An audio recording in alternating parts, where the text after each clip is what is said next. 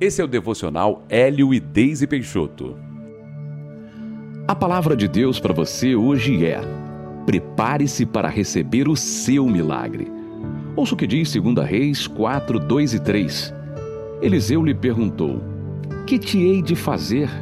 Dize-me, o que é que tens em casa? Ela respondeu: Tua serva não tem nada em casa senão uma botija de azeite. Então disse ele: Vai, pede emprestadas vasilhas a todos os teus vizinhos, vasilhas vazias, não poucas. Uma viúva desesperada pede ajuda ao profeta Eliseu, pois estava endividada e tinha dois filhos para sustentar.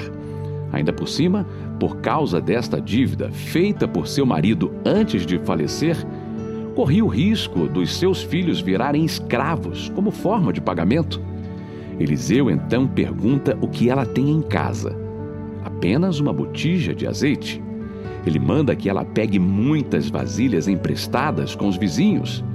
Ela obedece e, à medida que vai despejando aquele azeite inicial nas vasilhas emprestadas, o azeite não para de correr. A multiplicação do azeite apenas cessa quando ela usa a última vasilha. E você? Você que espera o seu milagre, quantas vasilhas separou? Muitas ou poucas? Como está a sua expectativa? Quando aquela mulher se viu com tanto azeite, pôde vendê-lo, sanar a sua dívida e ainda usar o que sobrou em sua casa. Ela não desperdiçou o seu milagre. Deus tem reservado muitas coisas para nós, mas estamos prontos o suficiente para recebê-las? Saberemos com a nossa maturidade atual, administrar as nossas bênçãos? Será que você está preparado para a restauração de um casamento ou para um desafio profissional? Você tem condições hoje de usufruir com sabedoria de tudo que busca em Deus como milagre? Saiba que Deus conhece o seu coração e o seu futuro. As suas bênçãos são completas e vêm no momento exato da maneira correta. Apenas confie nele, porque ele te ama. Deus te entregará aquilo que você puder receber e souber administrar.